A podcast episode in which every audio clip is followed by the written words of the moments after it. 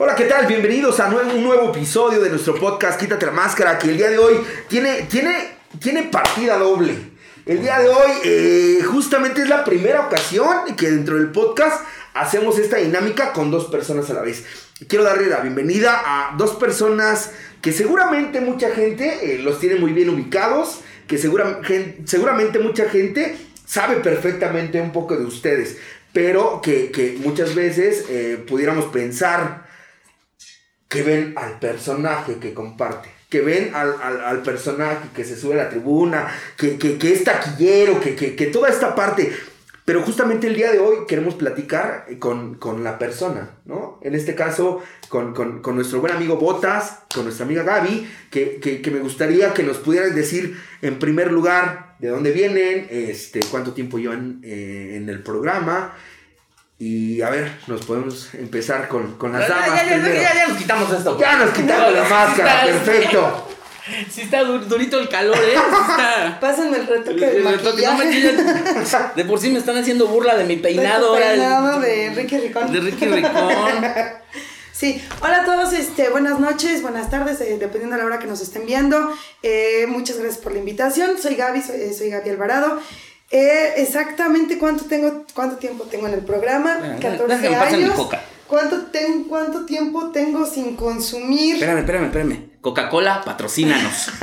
por favor, por favor, patrocínanos. Coca-Cola. Este, vamos a ponerle hoy, porque luego me, este, por ahí me stalkean y me ponen cosas falsas. Vamos a ponerle hoy ocho años. Siempre digo una, pero hoy vamos a ponerle ocho años. Perfecto. Botas. Yo fíjate que este yo llegué por pura casualidad aquí, yo venía, yo venía buscando una tienda. Este, no, fíjate, yo tengo, yo llegué en el 2000 a los grupos de cuarto y quinto paso. En 2000, pero siempre lo he dicho, yo cinco años no dejé de tomar hasta el 2000, bueno, hasta que conocí a mi, a, mi esposa, que me la robé por de un grupo, por cierto. Muy bien. Como por el 2006, que son como 15, 16 años, ¿no? Porque realmente, fíjate, hay mucha gente que sí te dice, yo dejé de beber el día tal, sí, yo no me acuerdo cuándo, pero son como 15, 16 años que yo Un aproximado. Bien, bienvenidos. Antes que otra cosa quisiera preguntarles o, hacerles mención de, de qué, qué, los motivó a ambos a, a venir a quitarse la máscara con nosotros. me invitó él. Él me invitó. Ay, te trajo, te trajo como a la hacienda con el. Ah, sí, me dijo que iba a ver motos, caballos. Que iba a vivir que río y una bonita experiencia espiritual. Claro, claro. Este, eh, ya, ya, ya hemos platicado fuera de cámaras, ¿no? Tuvimos una charla muy, muy amena. Y te decía yo que yo vi tu canal en, en, en TikTok. Este, perdón, perdón.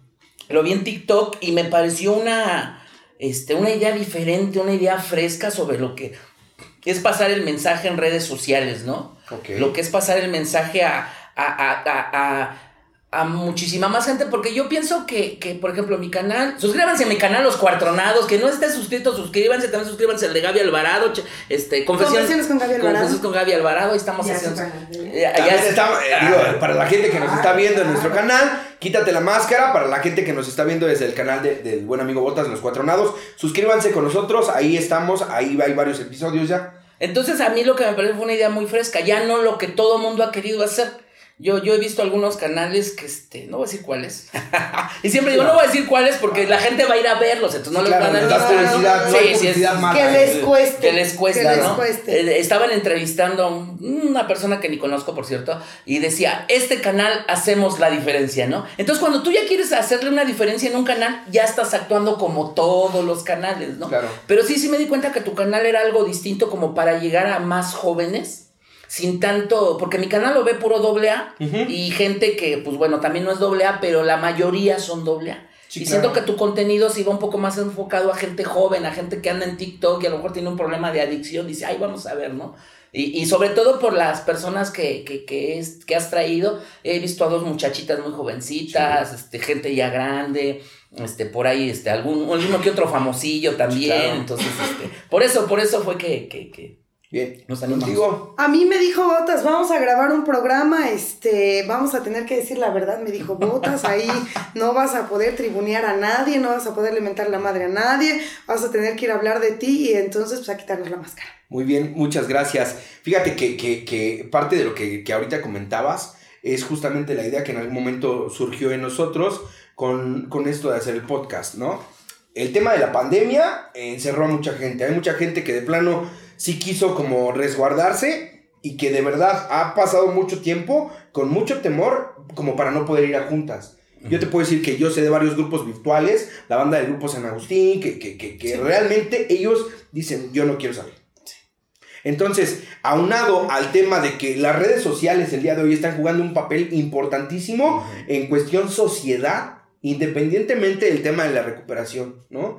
Hoy, hoy, hoy, fuera de lo que me hayan dicho, porque me han dicho un sinfín de cosas, que estamos fuera de principio, Ah, sí. que estamos rompiendo el anonimato, que bla, bla, bla, bla. Pero eh, considero que, que lo que nosotros estamos haciendo es lo que en su momento la- los, los, los primeros alcohólicos, si hubieran tenido esta herramienta, Lo también lo hubieran ocupado, ¿eh? Fí- Fíjate que este. Alguna vez en un compartimiento, porque hashtag el Botas también comparte. Invítenlo. También, a compartir. Tengo agenda llena de aquí hasta febrero. Es pero, nuestro telonero. pero si, pero si me hablan, puedo hacer un espacio. Claro. Pero eres nuestro telonero nada más. Soy su telonero. Bien. Soy su telonero. Entonces, este. Eh, me dieron el tema de las tradiciones, ¿no? Y ahí estoy bien buscando videos en YouTube. Ya saben, porque ya media hora antes de ir al compartimento es cuando Quiero, quiero poner atención para ver qué voy a decir. sí, a ver, ¿no? Este, a- ayer nos dieron el del niño rey y antes de, y en la mera reflexión del día yo ya estaba viendo a ver qué era el niño Qué rey, ¿no? feo que. Este, Saludos a la banda de Veracruz. saludos hasta Veracruz y si nos atendieron Sí, a todos, saludos a la ah, no, no, de verdad, un, un- Sí. fue de lujo, estuvo de Sí, lujo en Veracruz, así saludos. Entonces, este, eh, eh, escuchando las tradiciones, vi un video de Bill W donde las estaba explicando, ¿no? Y me llamó la atención mucho a lo que él dijo. Dice, agradezco este medio donde puedo llegar a más gente que por medios normales no, podría. ¿no? Entonces creo que las redes sociales ahorita en este momento es eso, lo importante de llegar a jóvenes. Yo siempre lo he dicho, eh, un joven que consume YouTube, Facebook, TikTok Y Xvideos, por favor. y Xvideos. Digo, por si se nos digo, olvidaba. sí, sí, sí. De veras deberíamos de subir videos ahí también. Seguramente, sí, sí, seguramente, sí lo vamos a hacer algún día. alcohólico. Se le ha de ocurrir. Seguramente, búsquenme este, con la máscara, con esta máscara. Ahí me van a encontrar, me van a distinguir por los Por los tatuajes. tatuajes. Entonces, este, eh, creo que, que, que la- hoy las redes sociales son una parte muy, muy importante. Que si estamos fuera de principios, que si estamos rompiendo el anonimato, número uno, eh, eh, la Central Mexicana, Central Mexicana dijo, él en un desplegado en su página de Facebook dijo que quien quisiera romper, en ese momento del boom que todos andaban grabando juntas y todo, ellos dijo, quien quiera romper su anonimato, Es está bien mientras no rompas el de los demás. ¿Qué quiere decir esto? Que yo si grabo una junta al, al que se deja grabar, puedo. No tienes problema. A la gente de atrás no, porque ese es anonimato de ellos, ¿no? Y este, y, y, y de alguna manera la gente son cosas que no sabe, ¿no? Que, que, la, que el anonimato, que los principios, y siempre yo le he dicho, yo nací en cuarto y quinto paso. Cuarto y quinto paso nomás utiliza los 12 pasos, no utiliza tradiciones, Nada. no utiliza este, Bueno, los si acaso la quinta y la séptima. Ah, sí, sí, sí, sí, decirte, Tráenos a otro cabrón y, y dame échale, dinero. échale, ¿no? Nada más. Pero no utilizamos, entonces principios no estamos utilizando, ¿no? Alcohólicos Anónimos como tal es Central Mexicana y Sección México. Claro. Ellos son alcohólicos anónimos, todos los demás son clínicas, 24 horas, corrientes distintas. Y cuando empezamos los programas que siempre decimos, ¿da? No- Esto no es doble. doble A. Esto no es doble A. Nosotros no somos la voz oficial. Simplemente estamos dando un punto de vista sobre nosotros cómo entendemos. Y la experiencia personal. Ajá, cómo entendemos el programa. Muy bien, eh, quisiera preguntarles, eh, eh, digo, son dos personas que a mí me gustaría poderte preguntar a ti primero, ¿qué fue lo que te llevó a ti a estar en una junta de alcohólicos anónimos por primera ocasión? Es una tía castrosa. Ok. Sí, yo llego a Alcohólicos Anónimos a los 22 años. Este, la primera vez que ¿Hace un llego... año? Mande- ¿Hace un año? Tengo 23, sí, hace un año. Este, llego a Alcohólicos Anónimos a los 22 años mm, a escuchar la primera junta de, de información. Llego a un grupo de 24 horas. En ese momento, este, no me... No me enchancla, de, eh, ya después vino el- el- el- lo complicado, pero en ese momento a mí me llevan a escuchar una junta de información, una junta estelar, 8 de la noche. Eh, el grupo donde yo llego era un grupo 24 horas, pero hacían ya este, experiencia de cuarto y quinto paso. Entonces, a la primera junta que llego, eh, fue una junta de información que no me quedé, esa es la, la, la verdad. O sea, yo cuando los empecé a escuchar dije, o sea, nada que ver, no, Qué no es feo o sea, hablan. Sí, no, qué feo hablan.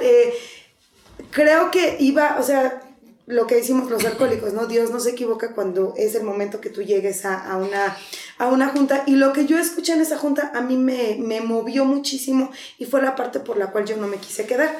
Después, como al mes, llego a escuchar otra junta, las juntas de preparación para salir a la hacienda.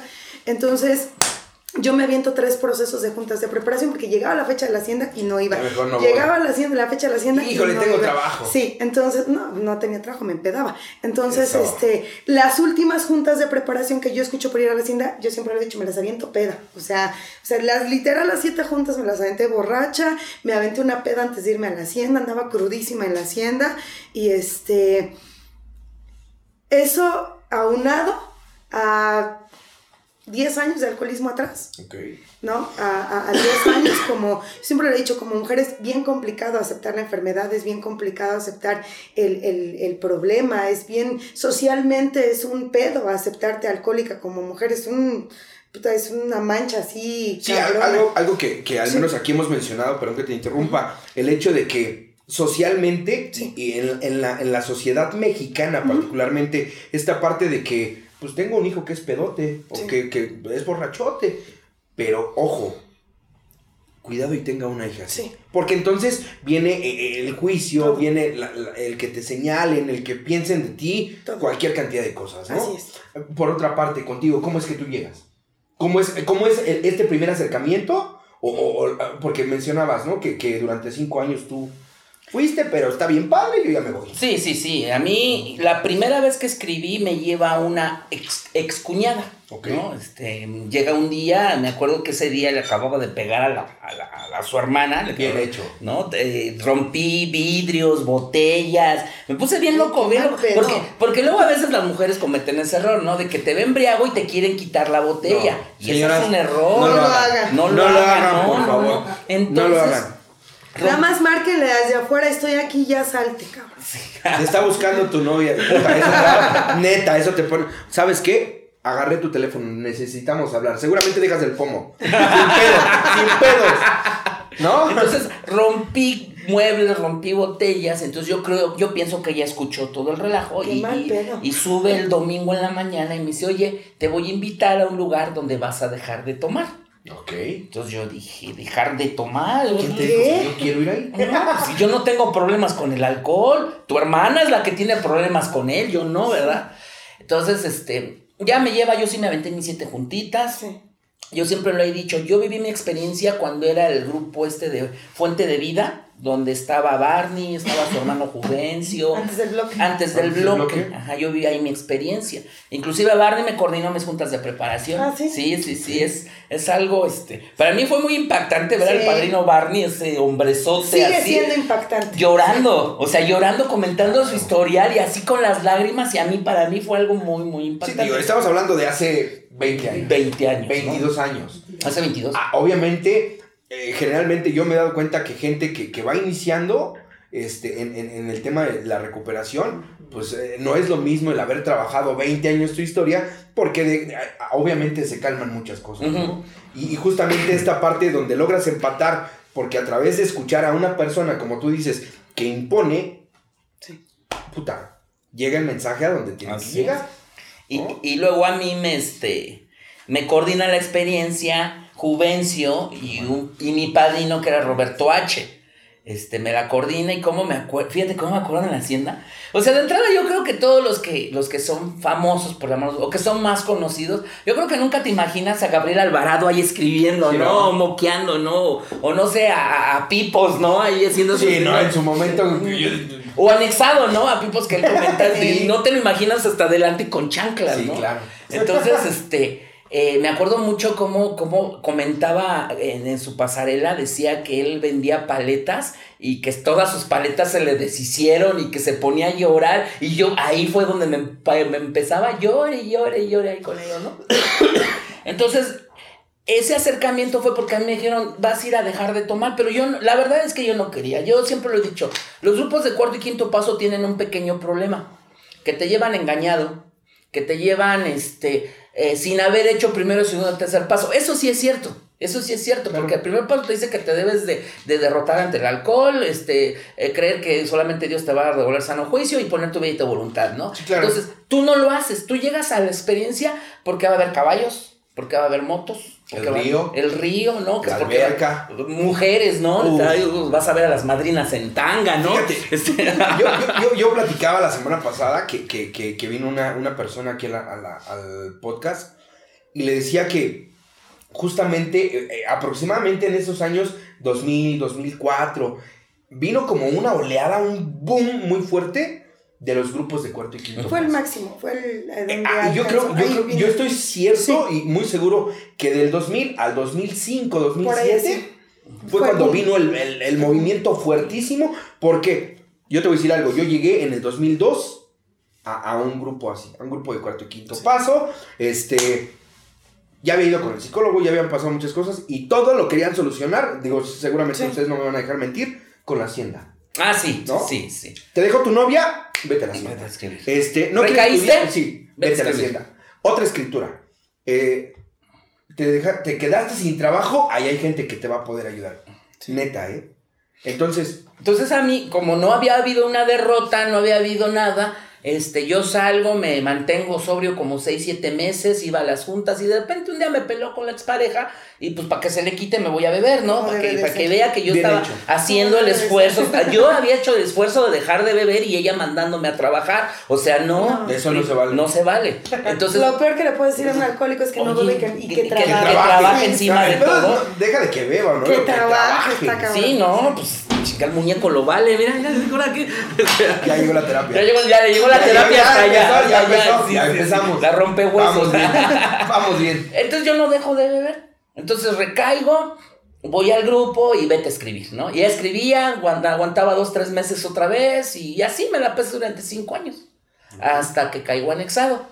Ok. Entonces ahí sí fue donde dije, mejor dejo de tomar. ¿Cómo, cómo, cómo llegaste anexado? ¿A dónde? ¿Cómo, ¿Cómo fue tu proceso de anexo? Mira, resulta, déjate platico, mira, mira, mira, mira. Échale. Mira, este, van a llorar con la, Sí, con la historia, ¿no? Ahorita en la edición le pones música de violín triste así para que este.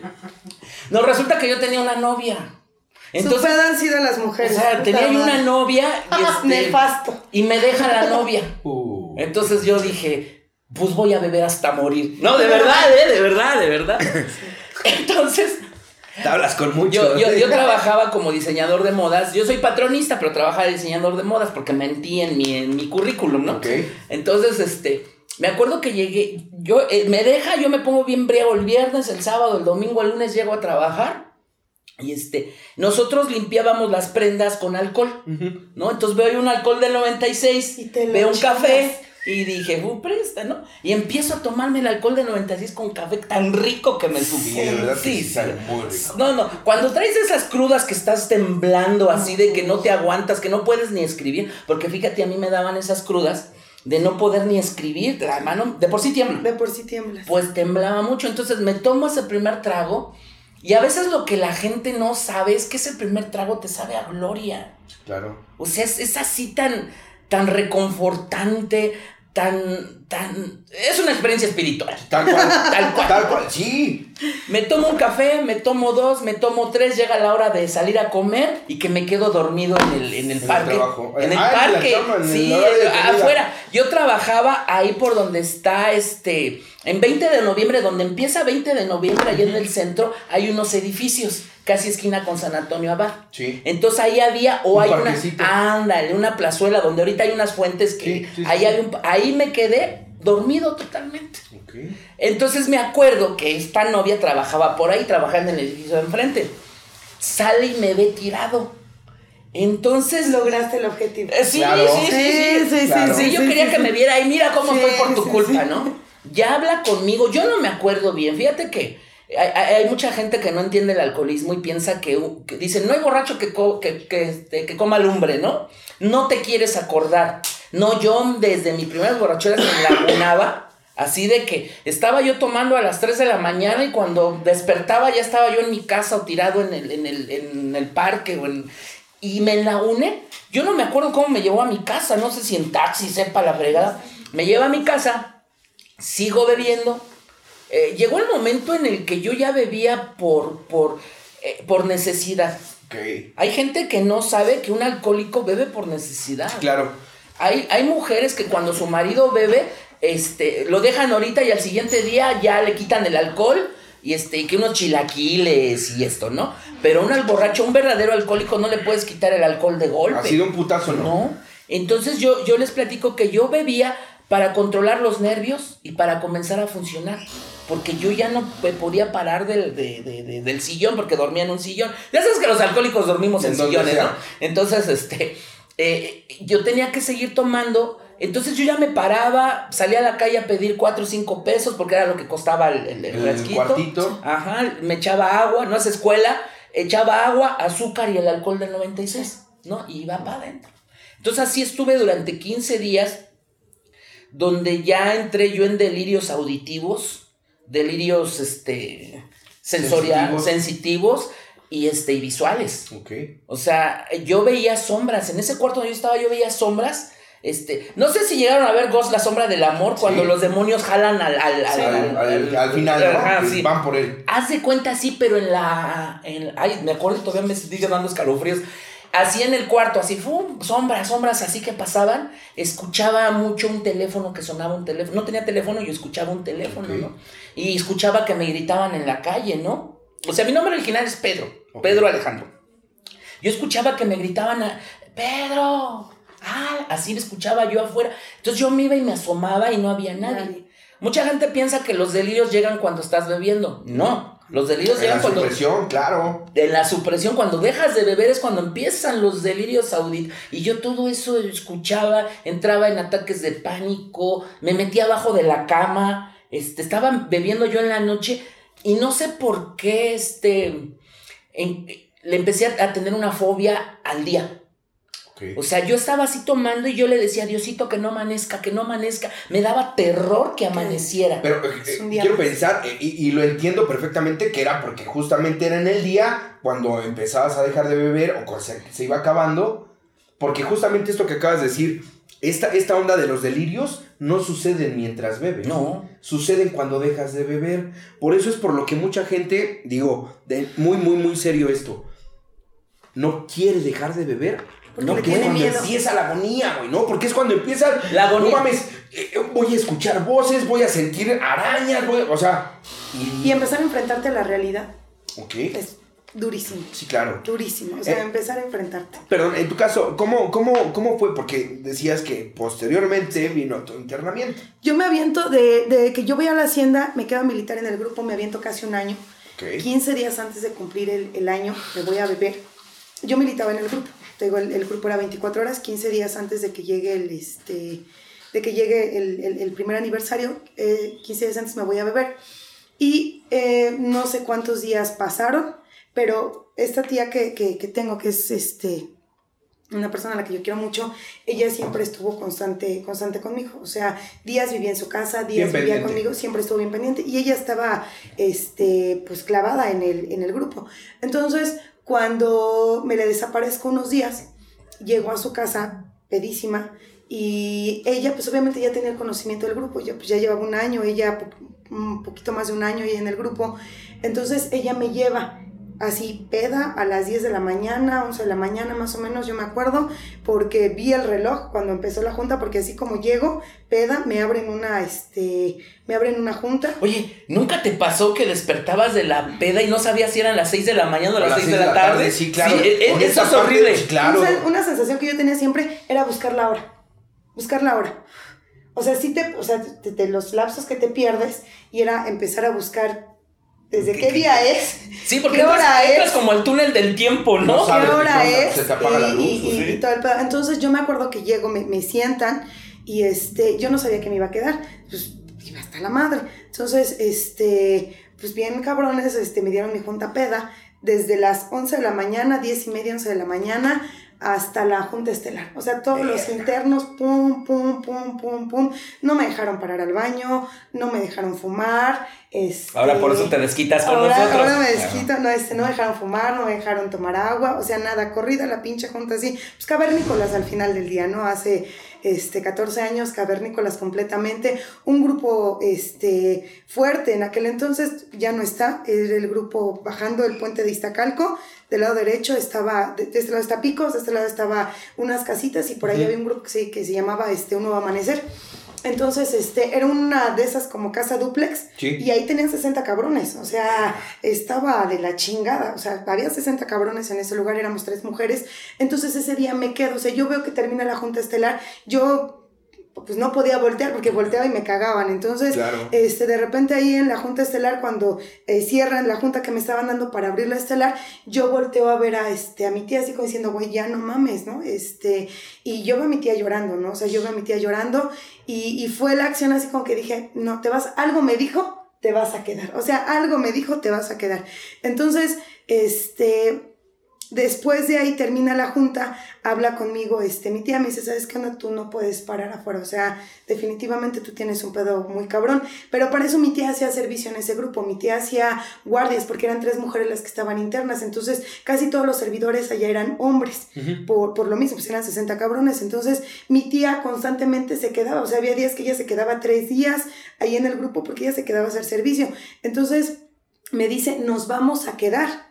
O sea, ella me dijo, nos vamos a quedar porque sí fue de las que, y si me tengo que quedar contigo, me, voy, a, quedar. contigo. O sea, ella se puso la camiseta así completamente, totalmente. me dijo, y si me tengo que quedar contigo, me voy a quedar contigo. Entonces, no, o sea, me mintió y no, porque sí eran días enteros en los que, ella estaba. Por lo que mencionas, estaba en algunas ocasiones hasta tres días. Sí. Y eso obviamente pues, también. No, pues a mí me alivianaba un, chingo. O sea, el hecho de verla, o sea, y era este, puta, lo, lo, mejor que me podía pasar, ¿no? O sea, yo ya nada más veía cuando ya empezaba así como que empacar sus cosas, siempre dejaba sus cosas así en la, en la puerta, y yo decía, ya se va, o sea, yo decía, ya se va, y este, y me aventé casi dos meses, casi dos meses, en los cuales, si algo te puedo decir, es que nunca me quise ir. Esa es la realidad. O sea, nunca me quise ir.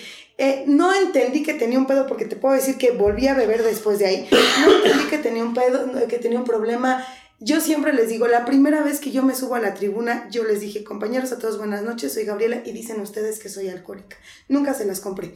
Entonces, eh, después, de, después de ahí, a mí algo que me, que me hizo quedarme esos dos meses, porque nunca me quise ir, fue la parte en la que yo tenía mucho miedo, no, yo siempre lo digo, no de la gente, yo tenía miedo de lo que yo pudiera hacer, o sea, de esas veces que sí... No sé cómo vaya a reaccionar, no sé qué me vaya a pasar afuera. Sí, cuídenme. O sea, de esa, o sea, de esas de sí necesito gente, sí necesito que me, que me digan que me pare, güey, sí necesito que me vean que me duerma, sí necesito que me digan que me bañe, sí necesito que me den de comer, o sea, todo, güey. O sea, sí sabía yo.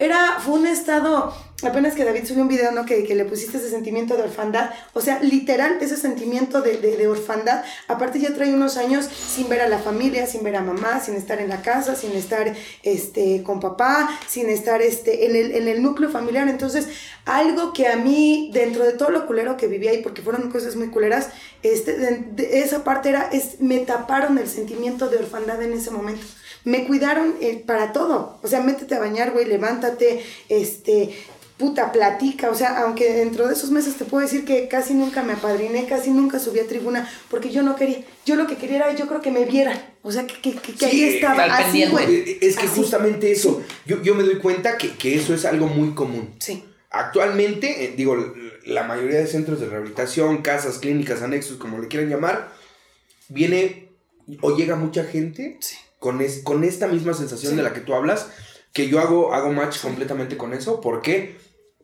yo no quiero que me regañen, yo no, pero puta, yo siento una pinche calma el saber que yo a la hora que sea, y esto yo lo he platicado y de verdad, eh, yo llegué a extrañar estar anexado. Sea, yo fui un güey que a mí me costó un chingamadral de trabajo poderme ¿Sabes, ¿Sabes qué pasa? ya no me dejas terminar, o sea, aquí es más importante Gabriel.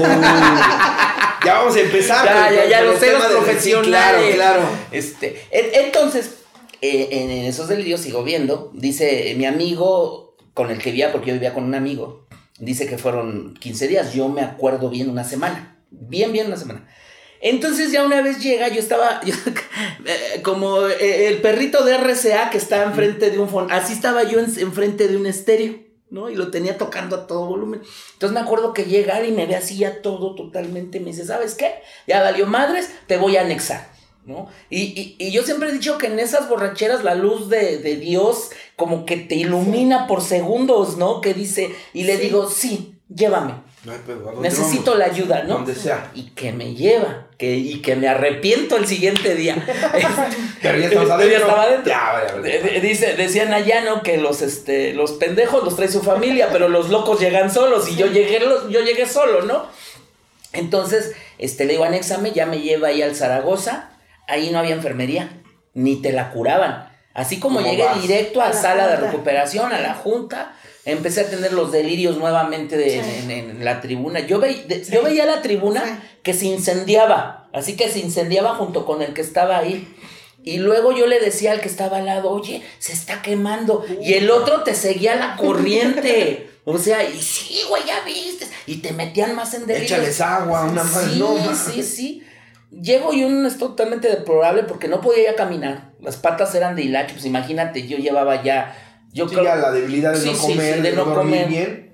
Desnutrido, todo. Este, ya no podía caminar, me acuerdo que me, pusieron un, bote para este, hacer pipí ahí mismo. Ya cuando era del otro, pues ya era, me baño llevaban. Privado se llama. Baño privado. Ya me llevaban entre dos al, al baño. Este, la comida, me acuerdo que la primera comida que me dieron fue chayote con bolsitas de, este, de, de, mostaza. El chayote hervido así y le aventaban las bolsitas de mostaza y todo lo revolvían así. Y siempre lo he dicho. manjares. Eso y meterte los dedos es, lo, mismo, ¿no? Era, es vomitivo hasta. Y me acuerdo que se aventaron la de aquí no hay enfermos especiales y si no te lo comes te toca doble, ¿no? Y tú así de ya me, este, ya me medio, me recupero, me dan la junta de información, ya empiezo a cobrar el, conocimiento de dónde estoy. Lo primero que haces es voltear hacia los lados, ¿no? Ya cuando recuperas la, la, conciencia, un, poco la conciencia, ¿no? Volteo. Y, y, yo siempre les digo en la terapia, bueno, en los compartimientos, que este, que antes todos los anexados estaban bien feos. ¿No? No son como ahorita que llegan chamacos bizcochos ya con ropita de marca y tú con tenis de marca y todo, ¿no? Puro viejo. Puro viejo. primero no había chavos. Puro patas hinchadas. Sí, sí, puro mecapalero de la Merced. Así. Así, así, hinchados. De, esos de patas de elefante. Viejo pata de elefante con ojos inyectados, chimuelos, feos, feos, feos. Pero estás en la junta y el otro ya está convulsionando y el otro ya está muriendo y así. La chancla, sí, la chancla. Sí, sí, sí. Los que han visto mis compartimientos les platico que había un, este un gangoso. Y ya sabes que en 24 horas, pues es el tiempo que tú quieras quedarte en la tribuna, ¿no? Y empezaba, buena, oye, y no me, y, ah, y, ah. Se llamaba Isaí, y no, y una hora escuchando, y tú así de, hijo de... Había un cuate que tenía como esquizofrenia. Y lo subían a la tribuna y decía que nadó en un río y un cocodrilo lo mordió y que luego se metió al submarino. No, pero espérate, Gaby. Había uno que ese sí padecía de esquizofrenia y un día se empezó a arrancar los, los pelos. Paz, paz, ¿no? Y agarraba un vaso de plástico y se lo ponía donde se arrancó los cabellos, se puso el vaso. Y yo, ¿qué? ¿Por qué? ¿Por qué haces eso? Es que hay un satélite y nos está viendo a todos. Y el satélite ve todo lo que yo veo. Mira, el cuate ese que está allá parado, él se lo mandaron a seguirme. O sea, un esquizofrénico. paranoia muy cabrona. Sí. Entonces en aquel tiempo, pues era, era la gente fea. Digo, había aplicaciones, porque si las había. A mí jamás, no te voy a mentir que, ay, no, no, no, porque no sé si ahorita, pero los anexos de aquel tiempo era como te la quisieras llevar. Claro. O sea, te ponías al rico, pues te tocaba madriza, ¿no? Te flojito y cooperando, pues ya. No había pedo. Ahí, te ibas, ¿no? Ibas avanzando en la silla. Sí, te ibas haciendo hacia atrás, hacia atrás, ¿no? Entonces, Qué alivio, ¿no? Sí, sí, sí, porque tú no, las primeras sillas, o sea, la primera banca o el polín, era así, no mames, ya me duele el culo. Sí, alivio. Sí. Ya. Pero de repente ya estabas en la cuarta silla. ya, ya, ya, ya eras padrino casi, que ya eras 20 días, en 20 días ya me voy, porque sabes perfectamente que como vas avanzando, pues ya la puerta se está empezando a abrir. Pero ahí en el Zaragoza, que estaba fuera del metro, este... ¿Ay, cómo se llama este metro? Uy, no, estaba pasando de la Tau. De aquí para allá pasando de la Tau. Tepalcates. Estaba fuera del metro Tepalcates, ahí estaba el, el Zaragoza, creo que es Zaragoza 2 y ahí no este, era tiempo este, el que fuera necesario. Uf. Así le decías a tu padrino, ¿cuándo salgo? Como en la lucha sin límite de tiempo. Sí, sí, sí, sí, sin Pedos, ¿no? y, y, los mismos compañeros te decían, agarra un padrino, pero agarra el que trae cigarros, porque ese es el bueno. Y entonces agarrabas padrino para que te trajera tus cigarros, ¿no? Entonces, eh, eh, los primeros 15 días, Gaby, eh, o sea, fueron los peores 15 días de mi vida. O sea, no quieres estar, te sientes mal, te empieza a entrar el, que te ahogas, sientes que te ahogas, que no puedes respirar. La comida, o sea, porque ella sí era caldo de oso, verdadero caldo de oso, no había refresco, iban al solo por ayudar ahí a la central de abastos y te traían los yogures, todo, pero caducado que tenía ya dos o tres días de ya que ya había caducado. Ya había vencido y a darles. Y a darles. Eh, traían el pan de la ideal, pero de ese que estaba ya todo, parecía así masudo, ¿no? Así todo ya estaba como, como que ya lo habían hecho todo en una bola. Ándale, y ahora. Este va a ser un pastel, pártelo. Fíjate que eh, esas ayudas tienen muy buena intención si supieran realmente qué le dan a la gente, ¿no? Porque no, está, está, está muy cañón. Entonces, este, los primeros 15 días no quería estar, yo me subía a la tribuna y no quiero estar, compañeros, y lloraba. Es que yo dejé allá afuera a mi novia y, yo la amo y yo quiero. Y, ya sabes, no falta el padrino que se sube, ¿no? Ay, te voy. Ay, te voy. Y tu vieja te vino a anexar para irse con el otro. El clásico, mientras tú estás practicando los 12 pasos, ella, está, practicando las 12 posiciones. Y si te meten en locura. Si piensas, realmente si piensas que. Hasta el más seguro tambalea con eso. Y si no, y ella mismo. Y no, no, no, no. Hasta que escuché a un padrino que, que, este, que sí me dirigió la terapia, pero de esos padrinos buena onda, ¿no? De esos que, que sí realmente quieren. Te pegan, pero te levantan. Me dice, tírate de amortito y déjate llevar. Dice, ese es el truco. Y entonces fue lo que hice que ponte a lavar, vengo a lavar, ¿no? Que, este, que limpia cuadros, limpio cuadros. Entonces, como que esas rutinas de empezar a limpiar, a, lavar la ropa, porque todo, este, toda la ropa que salía la lavábamos dos o tres. no era. era servicio. Era servicio. Era servicio de lavandería. Es para tres. Acá tipo canero, ¿no? En el piso y con la escoba. Con la escoba o una botella y un. Y un sí, ya estará diciéndole así. Una lavadora. Una lavadora, ¿no? Acá ¿no? Entonces, este eh, eh, los primeros 15 días fueron, fueron terribles, no quería estar. Ya después, este, ya como que me hice a la idea, pero eran disciplinas de, no te podías salir al patio a ver la luz. Porque eran 24 horas dentro de la misma sala. Güey, pero a ti te daba miedo la luz, entonces tú vas toda madre. No, pero ya se había, pero ya, ya, ya, ya, ya, ya, había bajado la ya. Sí, salías al patio y volteabas a ver el sol y compañero de buena voluntad, métase. Ay, se buena voluntad. Ese buena voluntad. Sí, te echo humildad. Te echo humildad. Entrabas al baño y pues de entrada pensaban que aquello leía porque era puro periódico, ¿no? Yo creo que ya. Entonces, este.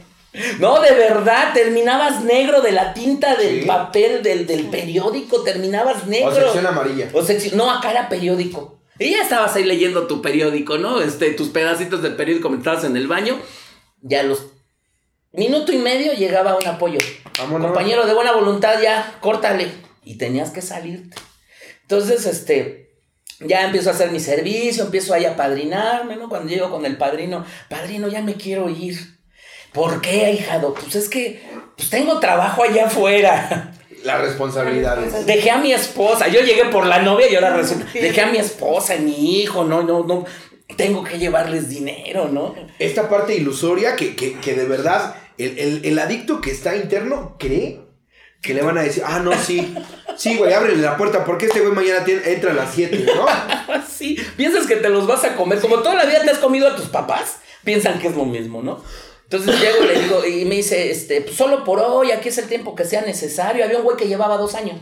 Sí. Y, el tiempo que sea necesario.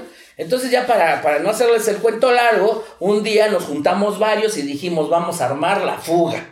¿No? Hablamos con los de cocina. fugas? Espérate, hablamos con los de cocina y ¿sabes qué? Mira, a tal hora mañana, porque planeas todo, ¿eh? Todo planeas así el cuadro, así, y tú acá y tú allá, y pareces pinche estratega ahí, güey. Claro, al campón es corto. sí, sí, ¿no? Claro. Me cae, no, no, pinche, este, el este las altabancos, ¿cómo se llama? El que se acaban de agarrar, este, Ríos Galeana se quedaba corto con la toda. El Chapo te quedó pendiente. Sí, sí, sí, que pinches túneles ni que nada, ¿no? Entonces les hablamos con los. Miren, ¿sabes qué? Mañana a tales horas que los padrinos no están porque los empiezas a casar aquí. Los claro. Se queda uno a la guardia, empieza a las 11, se va a las seis y media y a partir de ahí. Hay, un espacio donde nos Entre la junta de, estudio y el baño es ahí. Ah, es ahí. Entonces hablan, no, pues mañana a tales horas nos vamos, nomás no sean pinches borregas porque les vamos a dar en su puta madre, ¿no? Entonces Entonces, para, para nuestra suerte, ese día los padrinos no estaban ninguno, nomás estaba la primera de anexo y este y el segundo de anexo. Entonces la primera, de la mano. espérate, espérate, que la primera se cae de las escaleras y que se rompe la pierna. Entonces se el segundo se lleva a la primera al hospital y se queda un apoyo solo en la puerta No. Es ahí. presta, ¿no? Que agarramos los cuchillos, uno, a- uno adelante, ya sabes, siempre avientas al más pendejo adelante, y dices, yo, y tú le das en su pinche madre, güey, ¿no? Atrás le dices a los de atrás, dices, ustedes van a aguantar la reata, si nos ponen, este, si, si se ponen así, tú vas a estar empujando, ¿no? Y tú en medio, dices, así no te tocan los madrazos, ¿no? Sí, claro.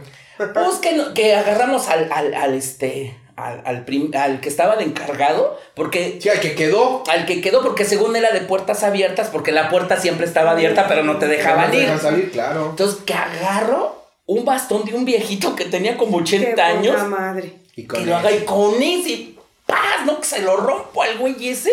Nomás apendejó a todos y, a- y fuga, ¿no? Nos- ya no nos vieron el, el- el- el polvo, ¿no?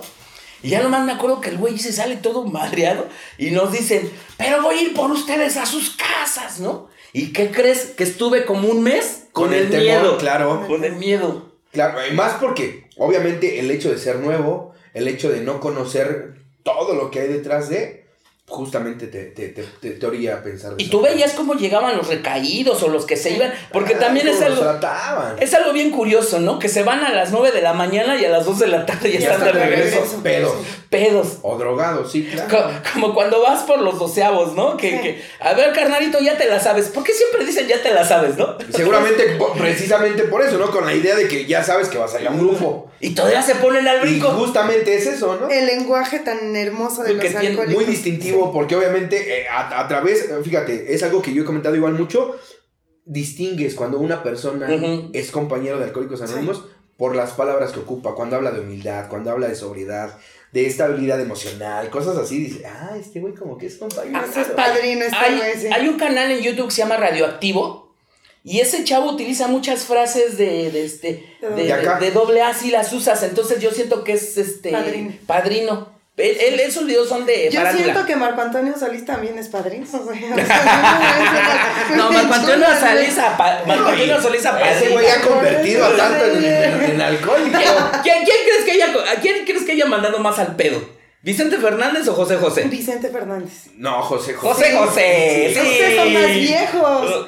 O sea, Oh, perdón, Perdón, perdón. perdón, A ver, mamá de esta niña, ¿dónde está? Yo pedo escuchaba a Enrique Bumburi. Ya, quedémonos así. Sí. ¿no? No, pero yo siento que José La José. Castañeda, si no es que son más para acá, sí, güey. más sí, no, pero te voy a decir algo. Yo, yo no dejaba pasar una de José José. No, pues no. Pero prefería José José que. Es más, José Alfredo Jiménez, güey. Sí. Pero como que esa fue de generación más atrás, ¿no? Ay, ya te sientes más chavo. Sí, sí. Sí, obviamente hay que darle un aire de juventud a este Sí, pedo. Pero fí- fíjate, fíjate, la, la, la, la, la poesía de José Alfredo Jiménez, ¿no? Se me acabó la fuerza de mi mano izquierda, ¿no? chaqueta. No, También. No, pero si También. eres zurdo, pues si eres zurdo, ¿no? Este, También. Fíjate, eh, algo, algo de, lo que, de lo que estamos mencionando ahorita, esta parte de cuando eres nuevo, no conoces el lenguaje, te identifica, te da pertenencia. ¿Y qué es lo primero que aprende un güey que va llegando? Eso. Las, las frasecitas. A, a identificar justamente, yo, lo- yo, yo aquí lo veo mucho con, con la banda que va llegando aquí a la casa. Empieza, lo primero que aprende un güey ya estando aquí, lejos de recuperar la soberbia o esta parte que, que- que es muy sonada, empiezas a identificar el defecto. Y esa magia que tiene Alcohólicos Anónimos de eh, que a través de verlo en otra persona, te dicen, pues chécate cómo andas tú. Yo ahorita me, me- me atrevo a preguntarles, ¿realmente qué fue lo que hizo que ustedes pudieran permanecer? Ya, ya, ya como con un poco más de conciencia, el, el hecho de, de decir, a ti, por ejemplo, ¿qué fue lo que ya realmente te sacudió como para decir, no, yo ya no me voy? El estado de soledad. O sea, yo cuando, cuando llevo a Alcohólicos Anónimos en, en- en esos años, cuando después de, de, de, esa parte de mi vida, este, me costó dos años más dejar de beber, ¿no? O sea, después de que llego la primera vez fueron tres años de, de, intentos, ¿no? Para poder dejar de beber. Entonces, el, el, día que yo decido quedarme, bueno, no decido, porque creo que no decides quedarte, o sea, no dices, hoy me quedo, o sea, o, al menos en mi caso no fue así. Pero creo que eh, me dio mucho miedo, la, a la fecha me da mucho miedo la vida afuera. O sea, lejos de doble A, a mí la vida me aterra, esa es la realidad. Entonces, en, en el momento eh, en el cual me quedo, eh, estaba en juego eh, la situación de mi hija. Yo llego con mi hija muy, muy chiquita, mi hija tenía dos años cuando yo llego a Alcohólicos Anónimos. Entonces ahí empieza a haber una situación este, legal, ¿no? Este, estaba, estaba en juego mi hija.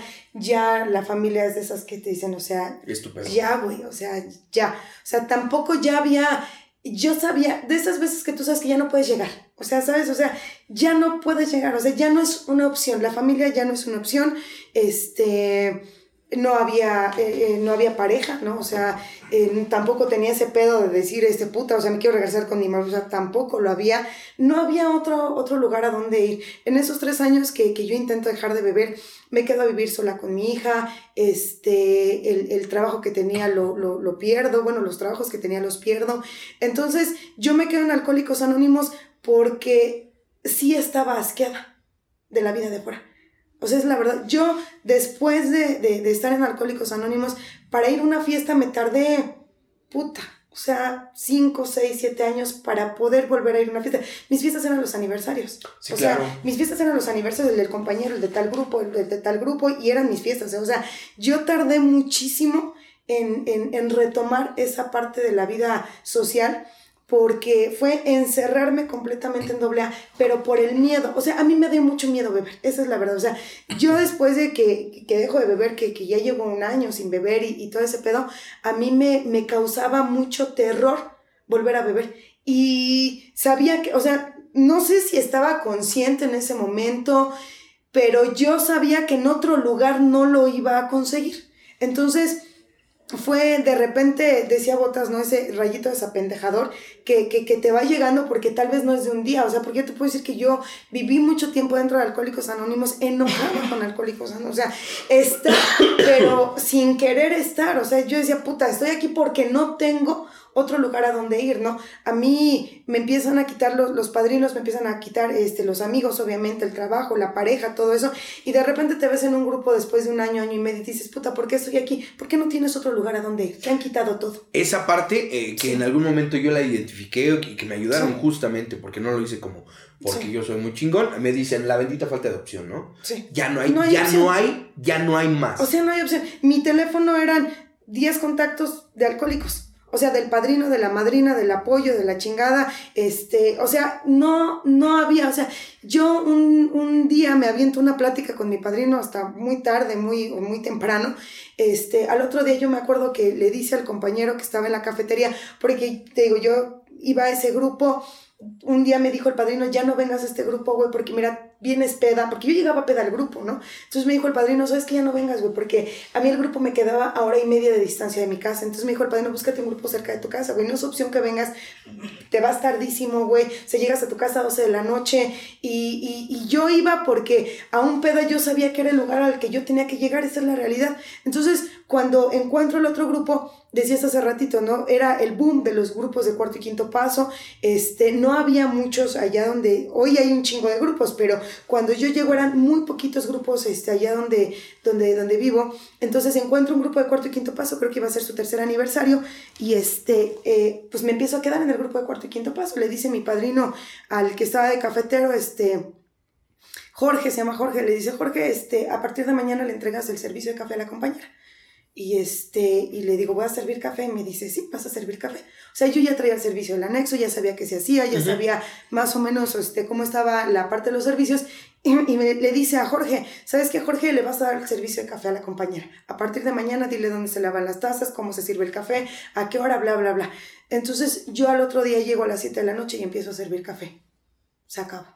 A partir de ahí es que tú puedes permanecer. A partir de ahí fue que yo me quedo, llego, llego al año, este, empieza a llegar mi familia, Alcohólicos Anónimos, este, no me gustó porque estábamos en un grupo, puta, si no los toleras, este, Fuera la de, vida, güey, pues menos en el grupo, entonces yo le digo a mi padre, no sabe qué onda, lléveme a otro grupo porque no quiero beber, pero tampoco los quiero ver porque estaba muy enojada, yo permanecí muchos años en Alcohólicos Anónimos sumamente enojada, esa es la verdad, no me fui porque lo dijiste bien claro, las opciones se habían Ya no había. terminado. No había una pareja a la que yo tuviera en la casa esperándome, no había una familia que me estuviera esperando. De repente me di cuenta que mi familia había seguido su vida porque la tenía que seguir, que mi hermana se estaba casando, que mi mamá ya había puesto otro negocio, que mi papá estaba trabajando. O sea, que la gente, o sea, porque es bien cruel, o sea, es bien duro, o al menos para mí, el día que echas un vistazo atrás y ves que puta, todo siguió, güey. O sea, la única que se perdió fuiste tú, o sea, el ex ya no mames, ya está casado, güey,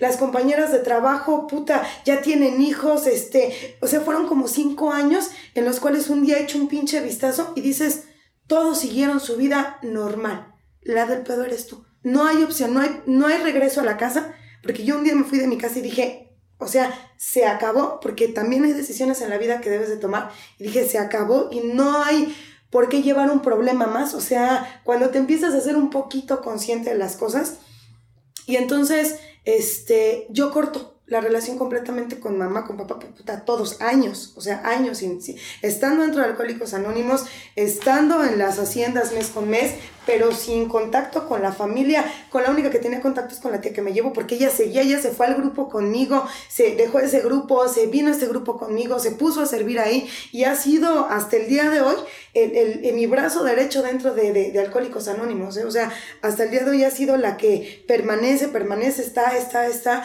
y, y fue por eso que yo, sin darme cuenta, me quedé, porque se me acabaron las opciones de afuera, no había que, a dónde regresar. Eh, considero yo que, que, eh, justamente una de las ideas principales que en algún momento platicaba yo con César, eh, referente a lo que se está haciendo hoy en día dentro de los grupos, hoy, hoy yo me doy cuenta que el coco característico de los grupos de alcohólicos anónimos es la recaída, ¿no? Y, y muchas veces yo he escuchado un chingo de cosas, ¿no? Referente a la recaída, que si porque no encontraste lo que tú estabas buscando, que si porque recuperaste lo que habías perdido, que porque si no te has derrotado, que si, o sea, en el número de, de- de- de comentarios al respecto. Y yo coincido en un punto. De repente, hay, habemos, y yo me incluyo, yo soy recaído. Yo les decía, yo llegué hace casi 20 años. Y, y eso que, que tú hacías mención ahorita, ¿no? De repente yo me veo a los 16 años en un grupo con puro viejo Sí. que a mí me caía en la verga. Perdón que lo diga de esta forma. Pero yo decía, estos güeyes no cojas, no fiestas, no amigos, no desmadre, no raterías, no. Yo decía, no mames, ¿y luego qué voy a hacer? Pero equivocadamente, porque es equivocadamente justamente necesario.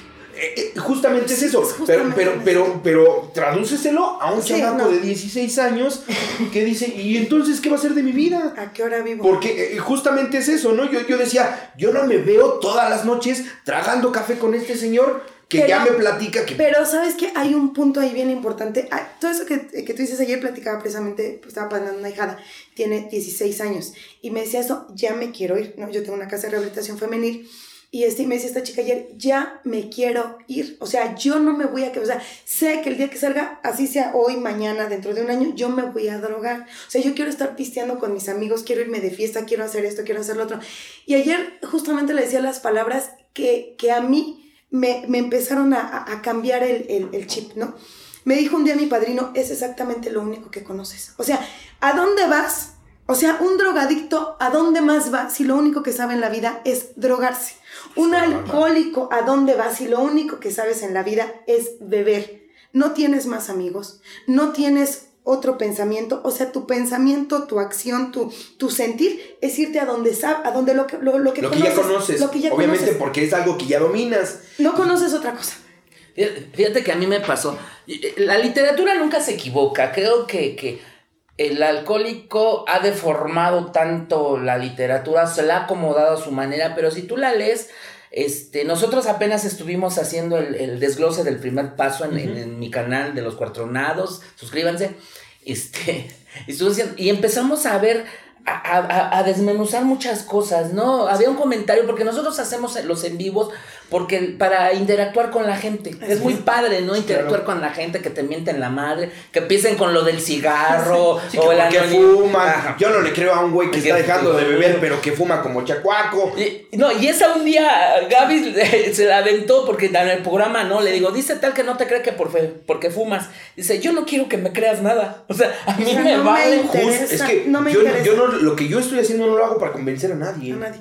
Eh, eh, Creo que luego para seguirme convenciendo. A mí. mismo. Claro. Entonces, a- a- este, también otro por ahí decía, cualquier pendejo deja de beber. Y nosotros leíamos en el primer paso No. que somos víctimas de una este, obsesión tan sutilmente intensa que ningún poder humano Te la puedo quitar. te la puede quitar. Entonces no cualquier pendejo deja de beber. Bueno. Estamos siendo víctimas de una enfermedad lenta, progresiva y mortal. De una obsesión tan fatal que nos va a llevar a la muerte. Te despoja de todo. que te despoja de, De las todo, facultades así, de la voluntad. De todo. No puedes elegir. Eh, eh, yo le he puesto eh, como un ejemplo en alguna ocasión.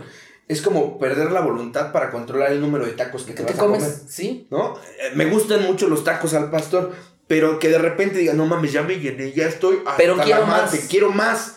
No puedo dejar de comer, ya me lastimo comiendo, vomito y me- todo me pasa. Pero no. Lejos, es- exacto. Hay, hay una parte donde si yo, lo, si si yo lo ejemplifico así con la gente, lo puede entender a la perfección, decir, puta, entonces si hay un pedo, porque es algo que disfrutas tanto que no quieres dejar de hacer, Ah, pero ah. que te lastima. A güey. pesar de que después estés con la gastritis o la o indigestión, ¿no? vomitando o, o con un pinche problema articular. Entonces o- yo no sé quién inventó esa frase y que está muy difundida entre de los grupos. Cualquier pendejo deja. No es cierto. Nos ha costado. Fíjate, eh, eh, dice, dice la literatura que a mucha gente fue este. Fue así de como a Bill W, ¿no? Que se le iluminó el cuarto y que claro. no así pum y dejó de tomar. Dice que hay gente que fue gradualmente. Yo llego al anexo y, y siempre lo he platicado. Veo un, un- un anexado que presumía de la chancla de oro. Este, porque es real el mito de la chancla de oro de que, de que presumes, ¿no? Ah, Claro. tengo 80 anexos, 90. Tenía como 80 anexos, pero él tenía ya como 60 años. Un pie lo tenía más cortito porque lo habían balaseado en la peda y el pie se le quedó más chiquito. Entonces estaba sirviendo café y ahí iba, ¿no? Con su patita así sirviendo café, ¿no? Entonces cuando yo estaba ya casi hasta atrás y lo estaba yo viendo y observando cómo, cómo servía el café y llegó a mi mente una idea, la de yo no quiero estar como él. O sea, esa fue la idea que se implantó en mi mente. Dice que, eh, eh, dice que abrimos en esa cárcel de nuestro orgullo, abrimos una rendija donde la luz de Dios se pudo, eh, entró en mí, ¿no? Entonces en mi mente esa idea de yo no quiero estar como él fue la que se me sembró en la mente y dije, no. O sea, yo no, yo no quiero tener 60 años y seguir anexado. Yo no quiero tener 60 años y seguir valiendo madres dentro de un grupo. Pero es algo que tú viste, o sea, que nadie te, te impuso, porque al final al alcohólico todo lo que le impongas, todo lo que lo obligues, todo lo que eso, no lo va a... Generalmente no lo va a hacer, a Por eso, lo rechaza. por eso dice el primer paso que solamente un acto de la providencia, que en este caso es el grupo, Sí. solamente un acto. No necesitas convencer a alguien con palabras, se necesita tu ejemplo, ya sea bueno o ya sea malo. Fíjate, en, en esa parte yo, en, en el grupo, una vez invitaron a compartir al padrino, al hermano de este, de Nicolás Partida, no me acuerdo cómo se llama, Felipe. Mm, no me acuerdo, No, pero pero sí, sí, pero sí, sí, sí, pero sí, sí, sí, sí lo conozco. Y el padrino en, en aquellos años compartió un tema que, este, que, que él decía, no sé, que lo titulaba este, los, los silencios de los, de los enfermos. Y este, a mí me conmovió. O sea, ahí fue cuando dije, mi pedo es hablar, güey. O sea, cuando este, o sea, porque todo este, todo este tiempo en Alcohólicos Anónimos yo no hablaba nada. O sea, las que te apadrinan a huevo. ¿Cómo estás? Bien. Este, esto, ajá, sí, sí. O sea, los, los que casi como sí, interrogatorio sí, de judicial, o sea, las palabras a Sí, güey, o sea, así cabrón, sí, fui así. Cuando escucho ese compartimento, cuando escucho a Felipe Partida y, y, y, y empieza a, a hablar sobre este tema, los silencios del enfermo, este, me conmovió. O sea, dije, ah, o sea, puta madre, o sea, ¿por qué no escuché esto antes? O sea, Y ¿por es qué que no de ahí, de ahí nos lleva a lo, a lo que empezamos. Ahí, de ahí la importancia de Sí. transmitir un, un, un, este, un compartimiento, una plática. Sí. Porque yo, se, se implanta en mi mente esa idea, salgo del anexo y, este, y, y, y, y fíjate, me pasa algo muy curioso. Yo traía un teléfono, ¿no? De esos de los Nokia, de esos Sí piedras. ya. Sí, ya existían, ya traía un Nokia, ¿no? Entonces voy ¿Y es un caminando. Un 33, 20. Sí, sí, No, así sí, es. sí, sí, De esos que trae la viborita, ¿no? Sí, Ahí claro. trae la viborita. De esos que avientas y rompe la pared, Lo pero el celular no se no rompe. se, ca- no se, no se desmadra. Entonces yo voy, busco un lugar a donde ir a comer y este, y de repente suena mi teléfono y, y- y- y hago esto. Así. Y exactamente levantando la mirada, una lona que decía, grupo cuarto y quinto paso, Getsemaní. Pero te lo juro que fue así, lo alcé así. Cuando trato de contestar la llamada no era nadie. No, mira, de verdad la gente va a decir que estoy loco. De verdad me pasó. Contesto, no era nadie. Entonces ya en la noche, eh, bueno, en la tarde dije, voy a ir al grupo. Porque yo ya sabía que la solución estaba ahí. ¿No? Entonces me meto a la agrupación, conozco a mi dependencia ahí, este, y me la robo. No, eh, entro al grupo Ah, porque entonces yo. no te curó doble te Me curó cura la mujer. Es que mira, a eso voy. A, a eso voy. Voy a mis juntas, comienzo a pegarme, como dices tú, eso de que estás esperando las 8 de la noche ya, este, ya vestidito y peinado por todo llegar. a la junta, porque hay una soledad tan tremenda Sí. en tu vida, porque no tienes a nadie, porque no hay nadie a tu lado. Yo cuando llego al anexo yo ya no estaba con la esposa, la novia me había dejado y mi mamá me había dicho, ¿sabes qué? Cáile, ¿no? Entonces, la soledad, ese acto de la providencia, el haber encontrado esa agrupación, y sobre todo haberme hecho responsable, como dice el noveno paso, de la vida de otra persona, ¿no? Cuando yo conozco a mi pareja, cuando yo conozco a mis hijos, cuando yo dejo de beber, me doy cuenta que soy una persona eh, extremadamente responsable. O sea, yo ya viviendo con mi pareja, yo ya sabía que si me iba a beber, yo ya no le podía dar su gasto, ya iba a valer madres como familia, ya iba a valer gorro. Algo que también siempre, siempre pensé fue que yo no quiero que mis nuevos hijos me vean borracho. Porque mi anterior hijo, no voy a decir cuál porque si ve mis videos, alguna vez yo este, eh, llegué a la casa de mi mamá y lo utilicé de parapeto para ir a comprar droga. Claro. Entonces lo meto a la casa y ahí enfrente de él, allí hablo bajito como para que no me escuche, ¿no? Empecé a picar la, la, la ¿no? Y a mí eso, recordar eso eh, eh, dentro de las juntas y todo será así de no, o sea, ¿hasta dónde un adicto puede llegar con tal de consumir la sustancia? Se me implanta la idea esta, se me implanta también la de que yo no quiero que mis nuevos hijos me vean este, tomado ni drogado, se me implanta la idea de que hoy necesito tener una familia y es cuando ya decido yo integrarme a las agrupaciones. Sufrí, pues bueno, no todo es bonito dentro de los grupos, la realidad, este, sufres traiciones, decepciones, Sí, todo. todo. Dicen que te encuentras a tus mejores amigos en doble A y también te encuentras a tus peores enemigos. Hay, hay, hay muchas cosas que se vivieron, pero yo nunca perdí el objetivo que era ser responsable. Ya no era ni siquiera dejar de beber, ¿eh? Yo lo platicaba últimamente, bueno, hace unos meses con un padrino que me decía, ¿usted por qué no bebe, padrino? Ah, estábamos en Michoacán. Yo le decía, yo por una sola razón. Porque yo sé que si ahorita me pongo a beber, voy a beber durante tres o cuatro días. Y cuando despierte, no va a pasar nada. O sea, mi mujer va a agarrar y va a decir, ahora tómate una, este... Cúratela. Una, cúratela ya y órale, y póngase a trabajar, ¿no? Yo sé que mi mujer va a hacer eso. Pero yo ya voy a deber dinero. El trabajo se va a amontonar y probablemente no pueda hacer lo que yo siempre quise hacer con mi vida y probablemente este, eh, pierda trabajo, no sé, ¿no? Entonces, a mí esa responsabilidad de ser una persona responsable dentro de una familia es la que me terminó convenciendo De que- poder permanecer. de poder permanecer, de estar sin beber, de poder el día de ahora disfrutar de lo que la vida te, te- te da, porque si hay de las... eh, eh, lo, lo decimos en los compartimientos. Este, cuando estamos jóvenes, 20, 22, 23 años, es yo no me arrepiento de nada, ¿no? Y vengan años y cumpleaños y, y que, No que- que buena pasa nada. nada. No, no hay tiempo que no llegue ni puerta que no se abra, ¿no? Acá es las que te avientas, ¿no? Este, pero conforme te vas haciendo mayor, empieza a haber arrepentimientos en tu vida, ¿no? Sí, obviamente ya no ves la vida de la misma forma porque ya te cuesta más trabajo obtener, eh, conservar. Y si de algo me arrepiento, es de toda esa vida que me robó el alcohol, de los amigos, de los conciertos, de las convivencias, de las cuales no me acuerdo de nada. O sea, de que estaba yo disfrutando un concierto, una fiesta, y de repente todo se me nublaba. Entonces, yo dije, yo quiero disfrutar de mi vida. Si yo bebí, mi principal razón de beber no fue mi niñez, no fue que eh, me fue mal, no fue que mi mamá me pegaba, no, no, no, no. La razón principal de beber era porque así podía Yo siempre tuve una necesidad tan grande de convivir con la gente, de sentirme aceptado, parte de algo, que cuando llego al grupo de AA me siento parte de cuarto y quinto paso cuando llego a su vida de, mis grandes amigos, que es Gabriela, Manuel, este, eh, David, este, Jorge la Muñeca, Magali Duplán, este, Alex Sierra, este, eh, todo, todo el conjuntito que estamos, este, que somos amigos, cuando yo, yo, yo llego a, a, sus vidas, a mí me hacen sentir parte de algo. Obviamente, el hecho de que te dé pertenencia, quiere seguir. Y encontré la mayor pertenencia que siempre había estado ahí, ahí, ahí, pero yo nunca la quise ver, ¿no? La pertenencia a una familia, tuya, tuya, tu familia, tus hijos, tu esposa.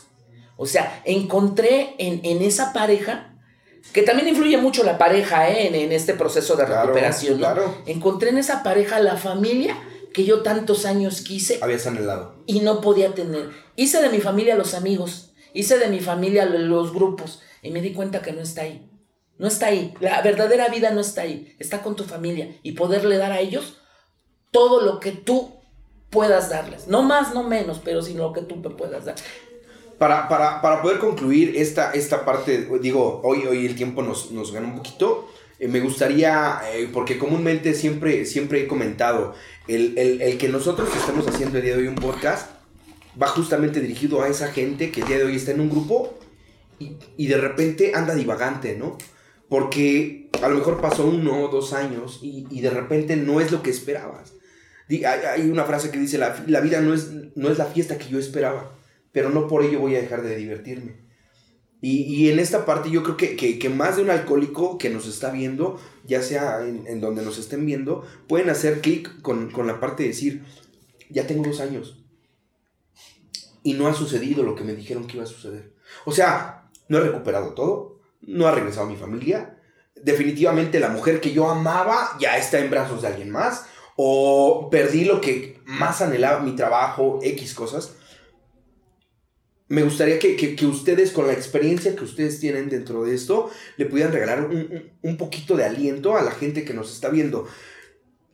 Han llegado mensajes a nosotros y seguramente también a ustedes de gente que de repente dice, ¿sabes qué? Yo estoy en Alcohólicos Anónimos y no me siento bien.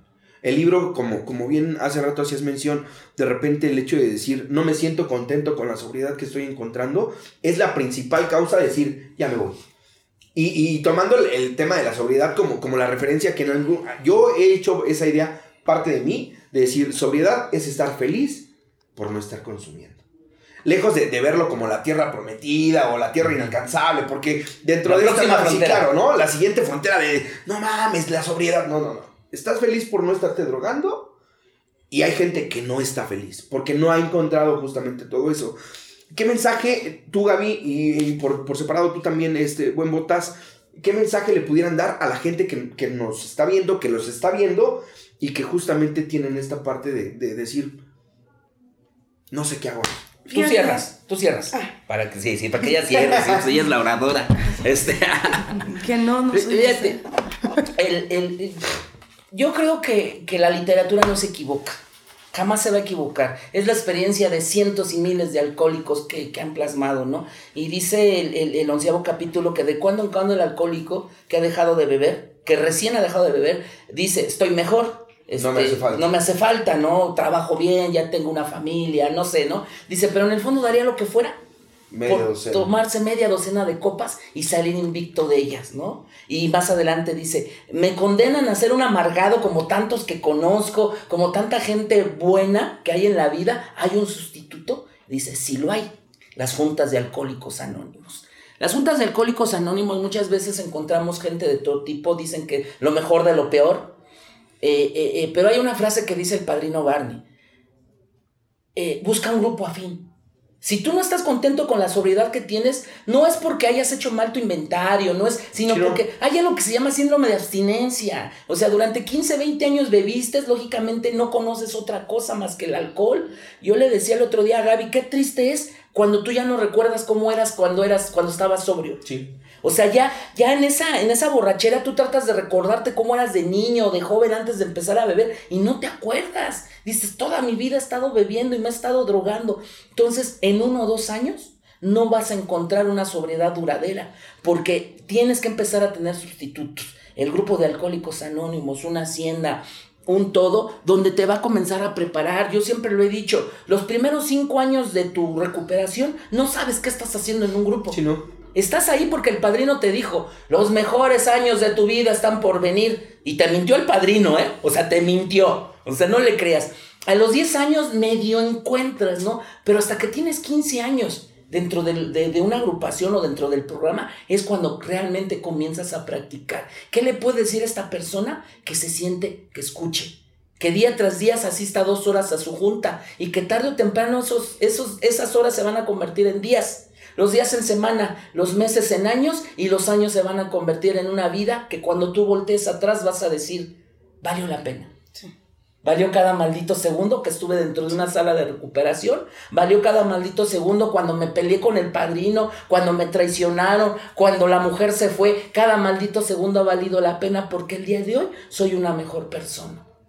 Aguanta. En esta búsqueda de, de justamente lo que decías, ¿no? Una mejor versión de mí constantemente constantemente, porque la idealización de decir, bueno, yo quiero conservarme 3, 5, 7 años y lo logras, es como para introspectar y decir, todavía puedo ser una mejor versión. ¿no? Por parte, ¿qué nos puedes decir, Gaby? Ay, yo creo que para toda la gente que tenemos el tiempo que tengas dentro de Alcohólicos Anónimos, es un camino que no hay altas, es un camino que no va a haber una fecha de salida, es fíjate, es bien complicado. Yo tengo 34 años hoy. Y saber, porque lo sé, estoy perfectamente consciente, que tengo que permanecer todos los días en una junta, pesa. No te va a decir puta, o sea, es una, o sea, es la pinche, el pinche orgasmo de mi vida, güey, saber que, saber que, porque suena condena. Pero sí, suena condenatorio porque dices, puta, ¿cómo a esta edad? O sea, a la que sea. Y yo pretendo vivir 50, todavía me faltan 15, de estar todos los días en junta. Estar todos los días en junta, estar todos los días en un grupo, estar dentro de, de, de lo que es la fraternidad de alcohólicos anónimos, suena culero. O sea, de entrada, mira, este es eh, lo que decíamos hace ratito, al alcohólico cuando le impones algo está cabrón, pero llega un momento en el que lo tienes que hacer de manera consciente. Al principio lo haces de manera inconsciente por quedarte, por estar, pero conforme va pasando el tiempo lo tienes que ir haciendo de una manera consciente. Yo sé que me tengo que quedar todos los días de mi vida, lo sé, lo tengo perfectamente claro. Dice eh, la literatura, y fue algo que me ayudó a entender este proceso Dice que nosotros vamos a, somos eh, y padecemos un sentimiento de insatisfacción todo el tiempo. Y eso va a permanecer todo el tiempo. No hay una felicidad absoluta. Todo es pasajero. Las malas rachas son pasajeras, los buenos momentos se acaban, los momentos de abundancia se acaban, las buenas eh, nuevas eh, en un momento dejan de llegar llega la enfermedad, llegan eh, los declives económicos, llegan las separaciones de pareja, llegan cuando los hijos empiezan a ir, llega y esto va a pasar afuera o adentro, de Alcohólicos Anónimos. El que tú estés dentro de Alcohólicos Anónimos no garantiza que todo esto que tenga que pasar en la vida no va a pasar nomás porque tú estás en Alcohólicos Anónimos. Todo lo que tenga que pasar va a pasar. Se va a morir tu mamá, este, llegó la pandemia, este, puta, o sea, todo, aunque estés dentro de Alcohólicos Anónimos. Entonces, cuando yo tengo que entender esta parte que mi sentido de insatisfacción va a ser permanente, porque yo hoy me puedo sentir feliz porque me compré una camioneta, pero los tres días se me olvida. Porque yo hoy me puedo sentir feliz de que tengo unos hijos, a los tres días los quiero ahorcar, ¿no? O sea, ya me tienen hasta la más. Porque hoy me puedo sentir feliz porque, puta, un aniversario más en mi grupo está lleno y la chingada. Y a los tres días los aborrezco, güey, ¿no? Porque hoy amo un chingo a la pareja y mañana me emputa y no la quiero ni ver, güey. Y entonces, cuando, cuando he tenido que entender esta parte, a veces dejo de pelear con esa parte, ¿no? De estar buscando la felicidad.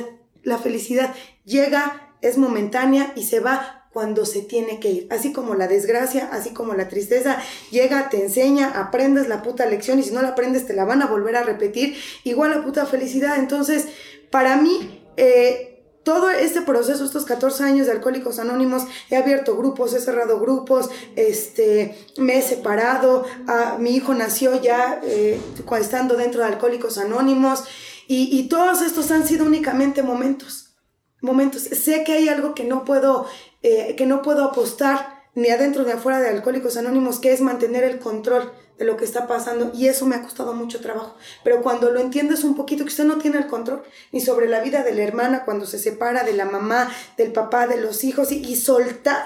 Porque si hay algo que yo le agradezco infinitamente a Alcohólicos Anónimos, es que me ha enseñado a ser libre. Dentro de Alcohólicos Anónimos he tomado las decisiones más importantes de mi vida, las quizás las más dolorosas, quizás las más trascendentales, quizás las más complicadas, pero las he tomado. Tomé la decisión un día de tener un hijo de una manera consciente. Consciente. Tomé un- en un momento la decisión de separarme, poder tomar las malditas decisiones de, de saber dónde vas a estar, qué vas a hacer. Sí, eso es maravilloso. Yo soy una mujer que soy muy endeble, ¿sabes? Yo es de, oye amiga, ¿y cómo ves y esto? Oye, botas, ¿y cómo ves y aquello?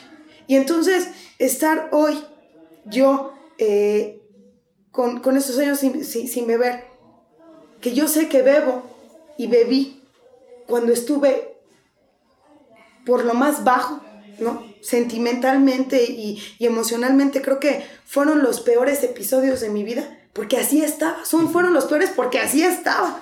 Entonces, hoy es, es esta parte, no te rindas, no es que vayas a luchar contra algo, aquí no estás luchando contra nadie. Aquí estás luchando todos los días por ser libre. Y a mí Alcohólicos Anónimos me ha dado la, la, la, la posición de poder saber en dónde quiero estar, con quién quiero estar y qué es lo que quiero estar haciendo. Yo decía Botitas y, y yo respeto mucho siempre su, su, esta parte de la familia. Yo no quiero tener una familia así, ¿sabes? O sea, para mí mi familia son mis dos hijos. No me veo con alguien, no me veo en esa parte por...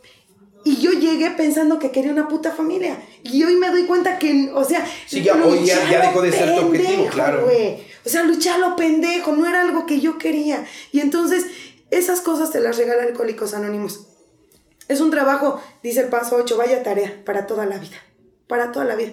Sé que la condena suena cabrona porque suena feo, pero sé que si quiero seguir obteniendo las cosas que hasta el día de hoy tengo, y no que hayan sido los mejores días, también llegaron mejores días antes de Alcohólicos Anónimos. también, también hubo mejores días. También hubo peores días dentro, de, dentro y fuera de Alcohólicos Anónimos, ¿no? O sea, hubo pérdidas, hubo dentro y fuera. Eso no va a cambiar.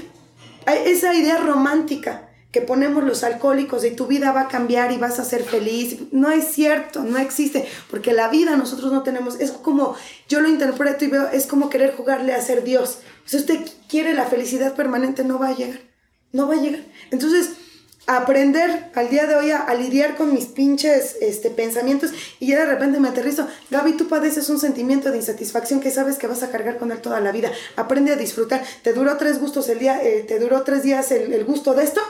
Disfrútalo. Disfrútalos. Porque vienen las complicadas. Porque claro. vienen las complicadas. Entiendo, entiendo un poco en síntesis lo que acabas de comentar, de poder disfrutar más el viaje que el destino. Así es. ¿no? Hoy, hoy yo les agradezco mucho el que... El que Haz el anuncio de tu clínica si tienen alguna... Este... Yo trabajo, el día de hoy este, vamos a hacer dos años trabajando en el área con mujeres. Es una casa de recuperación exclusivamente este, para, para. para, mujeres por y para mujeres.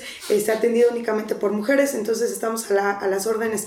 Ahí por ahí les, les dejamos los Sí, teléfonos ahí estamos. el, el- el contacto para que podamos, este, digo, habrá gente que, que- que pueda necesitar el recurso. Eh, les agradezco a manera de, de- de- de- a, a nombre de la banda que, que hacemos el podcast, el hecho de que hayan tomado a bien la invitación y que hayan hecho eco a, a ella. Eh, por otro lado, quiero decirles, el día de hoy, antes que otra cosa, fíjate, les quiero regalar una gorra, cualquiera que ustedes gusten, porque les voy a decir algo. Hoy, hoy, este, recibimos un mensaje eh, por parte de, de un compañero. Eh, por ahí andaba la notita, creo que ya la perdí. de- de- del grupo, de un grupo en Houston, Guerreros Houston. Eh, gente que nos está viendo en Estados Unidos, que, que- que- que levanta la mano y nos dice, ¿saben qué? Este, algo están haciendo y nos llama la atención. Y lo están haciendo bien. Y, y, eh, fuera de que lo estemos haciendo bien o no, les puede llamar la atención. Y, y- y el hecho de que el día de hoy eh, me, me marca un cuate y me dice, oye, ¿sabes qué? Te mandé a hacer unas gorras y te las quiero regalar. Esto, esto te voy a decir algo. tiene, tiene algo muy, muy, muy trascendente, al menos para, para mí, y considero que también para, para mi amigo que, que, nos ayuda César a hacerlo del podcast, porque el ver que alguien que no conozco, que nunca en la vida he platicado con él, que hasta apenas el día de hoy lo vi, lo pude saludar y que me, me, me puede saludar con esta familiaridad, decir, puta, no mames, chingón, ¿no? También eh, ahí vamos a, a poner su teléfono. sí. Eh, me parece que se llama este, algo de Gorras Barrio Bravo. Eh, te lo agradezco mucho, Diego, el hecho de que nos hayas enviado este regalo. De verdad, de verdad, yo lo valoro un chingo eh, Sí. y queremos Y compartirlo es el primero con- de muchos que les van a llegar. Seguramente. Tenlo por seguro. Seguramente. Yo, yo, yo quise como el día de hoy eh, compartirlo también con ustedes porque de alguna forma es por gente como ustedes que viene, que se toma su tiempo para estar aquí. Que, que, que, que se puede realizar lo que se está realizando, ¿no? El material humano, lo que ustedes vinieron a aportar el día de hoy, yo lo atesoro mucho. Seguramente, eh, como hace rato comentábamos, vamos a seguir en esta onda y, y en algún momento que nos volvamos a encontrar, va a ser satisfactorio poder verlos con, con una sonrisa y decirles muchas gracias por lo que ustedes vinieron a aportar. Y, y fíjate, para, para la gente que nos está viendo, como dices tú, que lleva uno o dos años este, sin beber y, y que dice, ¿qué más, qué más, qué más pasa? Yo siempre les digo a broma, ¿no? Hoy estoy aquí, ayer estaba en Veracruz, este, el domingo hay una, ahí está el aniversario luctuoso de Bill W que voy a ir a grabar hasta allá y siempre les digo a broma, ¿no? Yo lo único que quería era dejar de beber. Era lo único que quería, ¿no? Y hoy, hoy la vida o Alcohólicos Anónimos me ha regalado muchísimas, muchísimas cosas que yo cuando llegué y estaba chillando en una escritura jamás me imaginé que iba a vivir. Jamás. Claro. Eh, Fíjate, de las cosas que, que en algún momento también no te imaginas que puedan pasar, esto yo no me imaginé. Y hace rato que platicaba con, con él, le decía, yo no me imaginé que sucediera algo así.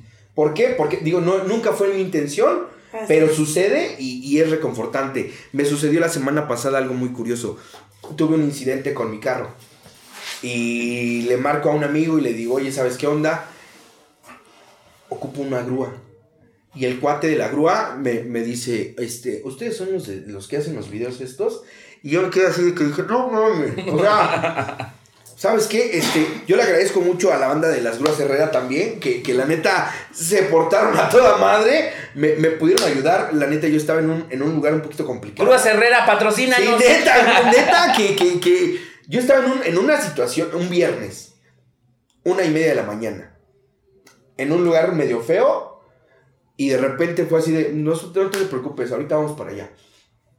Yo le agradezco mucho a la banda, le agradezco mucho a ustedes. Seguramente lo que, lo que decías, ¿no? Nos vamos a poder seguir frecuentando, nos vamos a poder seguir eh, eh, viendo y, qué mejor que sea con- con cierto agrado, ¿no? Yo hoy se los agradezco mucho.